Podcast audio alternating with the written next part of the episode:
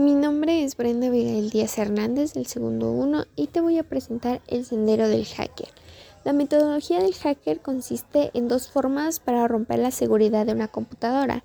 La primera donde no tiene víctima predefinida o establecida y este va a enviar un virus, un troyano o un rootkit. Y el segundo donde se monta un servidor más vulnerable para entrar en los sistemas ajenos. Esta también consiste de diferentes pasos. El primero es la búsqueda de información, donde comprueba qué máquinas componen el sistema y qué rango de direcciones IP ocupan.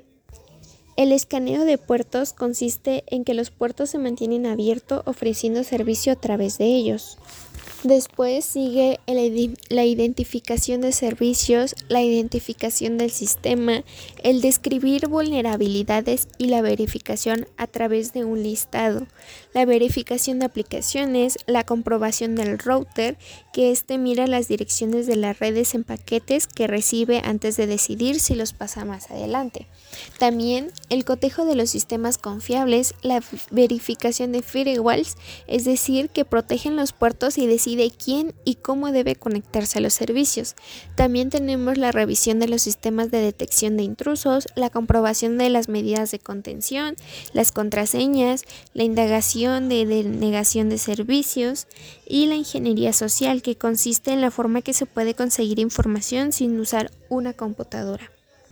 También la metodología del hacker nos habla sobre lo más básico sobre redes. Para empezar, las redes son un conjunto de técnicas, conexiones físicas y programas informáticos que son utilizados para conectar dos o más computadoras. Su conexión puede ser por cables o inalámbrica, además de que cuenta de tres niveles que la componen, el software de aplicaciones, software de red y el hardware de red.